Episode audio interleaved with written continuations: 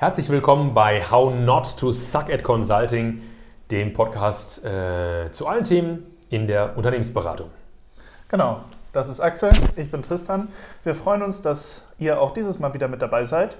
Und heute haben wir ein Thema mit dabei, das uns besonders auch auf einer philosophischeren Ebene immer mal wieder umtreibt. Und das Thema ist das Win-Win-Mindset. Genau, das ist übrigens das Ende vom ersten äh, Überkapitel in unserem Buch. Ne? Wir reden immer noch gedanklich darüber, wie wir mit Management möglichst klug umgehen. Und ähm, wie du gesagt hast, philosophisch ist eigentlich eine, eine Grundlebenseinstellung, die mhm. hier besprochen wird. Das heißt, ähm, universell einsetzbar auch außerhalb von der Unternehmensberatung. Deshalb würde ich das auch so ein bisschen ein Level höher ziehen, mhm. ähm, weil es uns überall eigentlich weiterhelfen kann. Ja. Ja, ich meine, das typischste Beispiel da ist, was man immer beobachtet, immer wenn jemand neu anfängt, zum Beispiel beim Kunden sieht man das ja im Verlauf von einem Projekt, da kommt vielleicht jemand Neues und das Erste, was der oder diejenige dann häufig macht, ist die Arbeit, die davor gemacht wurde, irgendwie zu deklassieren, um dann die eigene Arbeit sozusagen, also A zu rechtfertigen und B dann auch gut dastehen zu lassen. Und das ist so ein typisches Beispiel dafür, wie so ein Win-Lose-Mindset funktioniert. Also der, der, der Kernglaubenssatz, der dahinter steht, ist, damit ich gewinnen kann, muss wer anders schlechter sein. Das kommt aus der Spieltheorie, ähm, nennt man das dann äh, Nullsummenspiele. Also mhm. es ist eine gewisse äh, Menge von Gewinnen im Raum und alles, was der Tristan gewinnt, kann ich nicht mehr gewinnen, beziehungsweise ist mein Verlust. Also in der Spieltheorie ein Nullsummenspiel, Zero-Sum-Game, das gibt, geht am Ende immer auf Null aus. Ja? Einer nimmt was mit, der andere kann nichts mehr mitnehmen. Das Andersrum sogar, der andere muss quasi was verlieren, damit der eine was gewinnen kann. Genau, so ein klassisches Beispiel ist Poker. Ja. Wir geben alle unser Geld rein und alles, was der Tristan gewinnt, habe ich bezahlt. Also das ist mein Verlust. Das ist so eine Win-Lose-Geschichte. Das sind Nullsummenspiele. Die machen in der Regel im Alltag ziemlich wenig Spaß und machen ziemlich mhm. müde. Ähm, aber finden wir an jeder Ecke. Mhm. Ja, also Tristan hat gerade so ein Beispiel genannt. Ne? Ich mache erstmal das von meinem Vorgänger schlecht, weil alles, was der hier gewonnen hat, das kann ich dann nicht mehr gewinnen, ist so der, das Mindset. Und ähm, ja, das ist total hilfreich, das zu drehen in ein sogenanntes Nicht-Nullsummenspiel, mhm. das man ganz einfach übersetzen kann als Kooperation. Ja. ja also Zusammenarbeit, wo, ich glaube, du hast das doch, du hast doch mal so ein schönes Bild mir dazu äh, erzählt mit dem Kuchen, ne? Ja, ja, ja.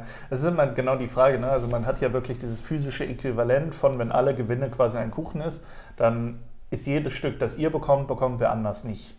So, so denkt man, wenn man, hat, wenn man einen Kuchen vor sich hat. Jetzt ist natürlich die Herausforderung daran, dass die Lösung, wenn alle gerne mehr Kuchen wollen, ist ja nicht, den, sich um den vorhandenen Kuchen zu streiten, sondern einfach noch einen zu machen. Ne? Bake another cake. Genau, den Kuchen größer machen. Und das ist im Prinzip der Gedanke, wir möchten also nicht mit, einer, ähm, mit einem Gefühl von Knappheit, ne, denn am Ende sind diese Nullsummenspiele Knappheitsgefühle, die dann einem aufkommen, also nicht mit einem Gefühl von Knappheit durchs Leben und äh, in unseren Unternehmensberateralltag gehen, sondern eher mit so einem Win-Win, ein Nicht-Nullsummenspiel. Wir machen den Kuchen für alle größer, wenn genau. hier alle Bock auf Kuchen haben. Genau. Und das ist ja auch insofern schwierig, weil es ist uns ja auch antrainiert, mhm. in diesen Nullsummenspielen zu denken, in diesem Ich muss gewinnen, also beziehungsweise ich kann auch nur gewinnen, wenn wer anders verliert. Ne? Es kann nur einen ersten geben, wenn es auch einen letzten gibt, ne? aus dem Sport zum Beispiel. Oder in der Schule. Ne? Es macht ja keinen Sinn, dass alle eine Eins kriegen, sondern es bekommen halt nur wenige Leute eine Eins und es gibt auch Leute, die durchfallen. Lass uns das nochmal kategorisieren, weil ich das ganz, genau. ganz wichtig finde. Also das erste ist diese, ich sag mal, Aufwachsen, die, die, die äh, Erziehung in so einer frühkindlichen Phase. Ne, jetzt stellen wir uns mal eine Extremstsituation vor. Also Kontraste kann unser Gehirn am besten verarbeiten. Stellt euch vor, ihr seid mit 38 Geschwistern aufgewachsen und eure Eltern hatten nicht viel Geld. Ja, dann gibt es tatsächlich den Krieg um den einen Kuchen. Mhm. Ja? Das heißt, in manchen Kontexten sind wir in Knappheit groß geworden, gerade die Nachkriegsgeneration zum Beispiel. Und das tätowiert sich natürlich tief in unseren Gedanken. Ähm, in, unserer, in unser Gedankengut ein, sodass wir immer dieses Gefühl haben, andere müssen verlieren, damit ich gewinnen kann. Ja? Wer Geschwister hat, kann das gut nachvollziehen. Da braucht es noch nicht mal 38 Geschwister. Ja? Ich habe eine Schwester. Ähm, da reicht schon eine Banane und wehe, der andere hat einen Millimeter mehr. Ja. ja? Das heißt, das wäre das eine. Also sozusagen das Aufwachsen äh, mit knappen Ressourcen. Und das andere, Tristan, genau wie du gesagt hast, so, so ein Thema unser äh, Schulsystem, in dem wir ja sozialisiert werden, erzeugt auch künstliche Knappheiten. In der Uni habe ich das selber erlebt, hat uns ein Professor transparent gemacht, dass ähm, er auf so eine, der, er gerät unter Beobachtung, wenn sich seine Noten nicht wie so eine gaußsche Glockenverteilung verhalten. Also wenige sehr gute, ganz viele mittelmäßige und wenige sehr schlechte. Und das, daran wird er jedes Semester gemessen. Das heißt, da kam dann so ein Satz wie, ja, also lieber Kurs, ich hätte hier gerne viel mehr Einser ver vergeben, konnte ich aber nicht, weil ich in der Gaußschen Normalverteilung schon zu viele verteilt habe. Deshalb, wenn ihr jetzt eine 2 bekommen habt, seht das eigentlich als 1 an. Das heißt, man nimmt so einen Gedanken mit von, ja. hm, jede 1, die hier schon mal vergeben wurde, die kann ich nicht haben. Und das ist künstliche Verknappung. Mhm. Ne? Wenige Lehrende, ob das in Schulen oder Unis sind, haben tatsächlich ähm, den Mut, das sind meistens die Erfahreneren, zu sagen, das ist ein sehr, sehr guter Jahrgang, ja, 13 Einsen von 30 dieses Jahr. Das heißt, das wäre so ein, ähm, eher in Richtung so ein Win-Win-Mindset und weniger so ein Nullsummenspiel. Ja? Wenn die Eins schon einmal vergeben ist, dann kann ich die nicht bekommen. Das wäre so das Zweite. Ne? Ja, und wir haben natürlich auch ganz viel durch die, irgendwie den Medieneinfluss, den wir haben. Ne? Also alle Spielshows da draußen bauen irgendwie auf diesem Nullsummenspiel. Es gibt einen fixen Gewinntopf und der wird halt verteilt. The winner takes it all genau, ist ja. so die Kiste. Ne? Also genau. bei ähm, selbst bei so kreativen Shows, nehmen wir mal so ein doofes Beispiel, Deutschland sucht den Superstar oder so. Ne? Da, müssen, da muss ich alle anderen ausstechen, um den einen knappen Gewinn zu bekommen. Dabei ist ja die, die Künstlerbranche eigentlich nicht limitiert in der Anzahl an guten Künstlern, die es geben kann. Mhm. Ja, das heißt, hier findet so eine äh, künstliche Verknappung statt um das Ganze für den Fernsehzuschauer zum Beispiel ähm, Interessant interessanter zu, zu machen. Ja, so dieses The Winner Takes It All äh, Mentalität aus dem Sport oder aus Game Shows, das pflanzt sich natürlich auch tief in unser Unterbewusstsein auf, äh, ein. Und ich habe immer den Gedanken, alles, was hier andere sich nehmen, das kann ich nicht mehr bekommen. Genau. Ja, und besonders, weil, weil sich das bei uns allen ja auch durch die Erziehung und durch unser soziales Umfeld so krass eingeprägt hat, haben wir eine gewisse Herausforderung dabei, das Ganze wieder loszuwerden.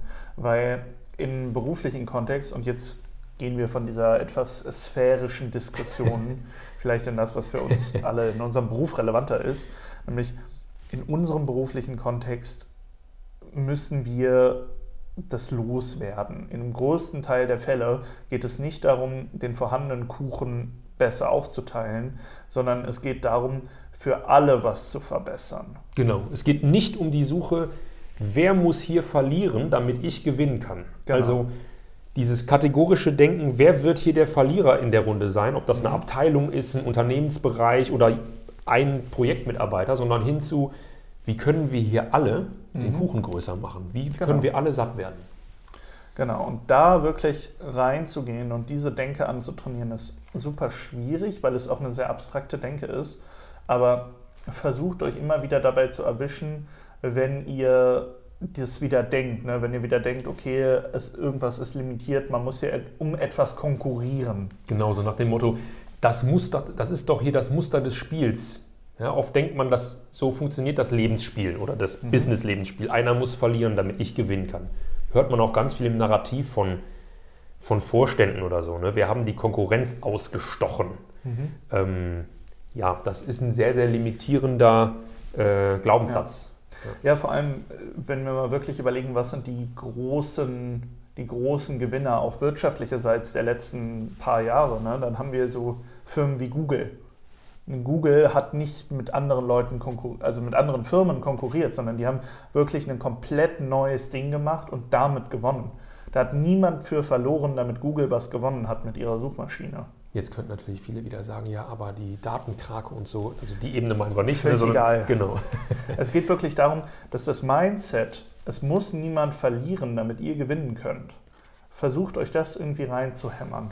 Und das kann man dann nämlich auch schön in Entscheidungen, Entscheidungssituationen oder Lösungsoptionen aufzeigen. Ne? Mhm. Wenn ihr von einer Gruppe äh, präsentiert, was ihr vorhabt, ist es immer gut, auch transparent zu machen was die davon haben. Genau. Unser Ziel ist nicht, dass hier einer schlechter dasteht, sondern durch die neue äh, Software können die Leute, die gerade die alte Software betreuen, ja.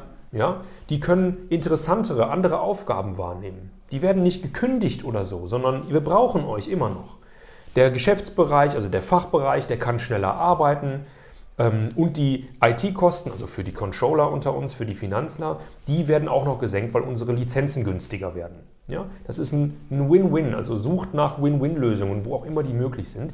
Das ist übrigens auch so ein Grundgedanke, wenn man über Verhandlungstaktiken spricht. Ne? Wenn ich in eine Verhandlung gehe, ähm, versuche ich das nicht mit einem Gedanken zu machen, ähm, dass ich gewinne und der andere verliert. Ja. Sondern wenn ich das ein Auto verkaufe. Das ist ein großes ist, Problem. Ja. ja. Wenn ich ein Auto verkaufe, ist mir wichtig, dass ähm, ich Geld dafür bekomme, aber der andere auch ein echt gutes Auto dafür kriegt. Dass nachher beide vom Tisch gehen und das Gefühl haben, ey, das ist ein guter Deal. Ja. Ja, und das ist genau dieses, dieses Mindset, was dann sage ich mal, jemanden, der politisch auch was erreichen kann, unterscheidet von jemandem, der vielleicht kurzfristig nur einen Erfolg feiert, der dann aber sofort wieder im Rahmen dessen sich so viel Feinde eingehandelt hat, weil er sozusagen auch zu Kosten anderer gewonnen hat, dass es über langen Frist ne, eher negativ sein wird. Und das ist genau die Herausforderung daran. Absolut. Das bringt uns nämlich auch nochmal zu einem anderen Punkt, nämlich dieses Win-Lose-Mindset, dass immer jemand verlieren muss, damit ich gewinnen kann, das haben auch noch viele Leute. Genau, das ist es. Und das ändern wir genau. nicht dadurch, dass wir das nicht mehr haben. Ne? Richtig. Ja. Also bedingt dadurch, dass, dass wir ja alle sozialisiert sind in dieser Art und Weise, hat es ja auch um uns herum fast jeder. Und manchmal ist es super schwierig, den Leuten das also ihr, ihr, könnt den Leuten das nicht abtrainieren, sondern die sind halt, wie sie sind. Ne? Also die gehen dann gerade mit externen. Ne, stellt euch mal vor, da ist jetzt ein Abteilungsleiter, der hat über Jahre die Aufgabe bekommen, seine IT zu verbessern und ihr als Externe kommt jetzt rein und macht das tatsächlich. Dann denkt er, er verliert, wenn ihr was gut macht. Mhm. Ja, weil er irgendwie im Ego gekränkt ist oder weil ja. er denkt, sein politisches Standing im Unternehmen ist angegriffen. Ähm, dabei könnte man dann versuchen, ihn einzuladen. Ne? Guck mal, wir sind hier für ein Projekt bezahlt, das dir nachher zugutekommt, weil deine Abteilung einfach runterläuft. Ja, ja, da, ja. Das heißt aber, wenn es so Leute gibt, die noch so ein Win-Lose-Mindset haben, der Abteilungsleiter, der sich jetzt vielleicht äh, auf der Verliererseite sieht, wo es keine gibt, da kann es sein, dass man so ein bisschen taktieren darf und denen vielleicht auch ähm, so ein paar, ich sag mal, ein, ein, ein Häppchen hinschmeißt. So, so ähm, da überlege ich mir dann, wenn jemand so eine Win-Lose-Einstellung hat und ich bin mit dem in, eine, in einem Meeting, dann überlege ich mir vielleicht, ob ich ein anderes Thema platziere, wo ich beabsichtigt verliere. Mhm. Ist das verständlich, was ich sage? Ja, wo man sozusagen ja. sagt, ähm, ne, okay, hier gebe ich nach, hier bin ich der Verlierer, um dann bei den eigentlich wichtigen Themen dann der Gewinner zu sein. Ne? Manche ja. Leute brauchen diese, diese Waage, sozusagen, ich, ich gebe dir ein Stück Kuchen, dafür kriege ich auch eins. Das darf man dann so ein bisschen nutzen für sich. Genau, manchmal macht es an der Stelle nämlich auch schon Sinn, einen Aspekt explizit noch mit reinzuschreiben, von dem man zwar inhaltlich auch überhaupt nicht überzeugt ist, aber in dem Beispiel, dass ihr irgendeinen Aspekt mit aufschreibt, es macht zum Beispiel Sinn, alle mit irgendeinem teureren Produkt auszustatten, wo ihr genau wisst, das ist eigentlich völliger Käse, aber ihr bietet diese eine strategisch ausgegrenzte Angriffsfläche, die es jemand anderem erlaubt, das anzugreifen, zu gewinnen gegen euch obwohl es für euch in dem Kernkonzept, das ihr zum Beispiel habt, überhaupt völlig irrelevant ist. Wenn ihr zum Beispiel gerade über irgendwie Serverkosten redet und dann sagt ihr, ja, wir möchten aber auch allen Mitarbeitern ein iPhone geben oder so, dann kann da jemand kommen und euch diesen Part sozusagen wegdiskutieren, gewinnt da aus seiner Perspektive und euer Hauptkonzept ist davon völlig unberührt. Genau, und dann kann man sagen, ja, Herr Pütsch, äh, da muss ich Ihnen recht geben, den Punkt gebe ich Ihnen. Ne, dann ist das halt leider mit den iPhones nicht möglich. Dann lassen Sie uns mal das andere Thema sprechen, was ich noch mitgebracht habe, nämlich Richtig. über die Serverkosten. Richtig. So, und dann hat der das Gefühl, ah, ich habe einen Gewinn eingefahren, dann, ja. kann, dann darf der andere jetzt auch. Das heißt, da darf man so ein bisschen ähm, bewusst mitspielen, denn dieses äh, Win-Win-Mindset, also dieses Non-Zero-Sum-Game, das Nicht-Nullsummenspiel, das spielen viele nicht. Ja. Ja, viele spielen ähm, nach dem Motto, da muss ein anderer verlieren, damit ich gewinnen kann. Und langfristig erfolgreich in der Unternehmensberatung und überhaupt im ähm, Business-Kontext, ähm, langfristig sprechen wir von langfristig, ne? wie alt sind wir zusammen? Gefühlte zwölf. Ne? Ähm, aber das ist das, was man auf dem Markt beobachten kann, was uns auch alle Senioren, Ansprechpartner gesagt haben. Ne? Langfristig erfolgreich ja. wirst du mit so einem Win-Win-Blick ähm, auf die Dinge. Auf jeden Fall. Und in dem Sinne würde ich fast sagen, sind wir schon wieder am Ende angelangt.